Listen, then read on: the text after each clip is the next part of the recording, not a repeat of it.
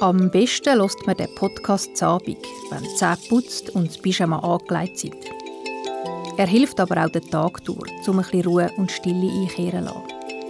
Ich bin Tanja Sulzer und erzähle langsame Geschichten zum Einschlafen. In diesen Geschichten spazieren wir durchs Schlummerland und begegnen freundlichen Wesen, moosigen Pflanzenwälder oder sprudelnden Flüssen.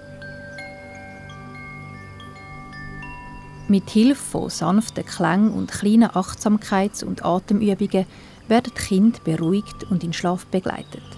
Die Geschichten aus dem Schlummerland entspannen. Auch Erwachsene. Wenn euch der Podcast gefällt, dann abonniert ihn doch oder teilt ihn mit euren Freundinnen und Freunden. Bis grad, wir hören uns im Schlummerland.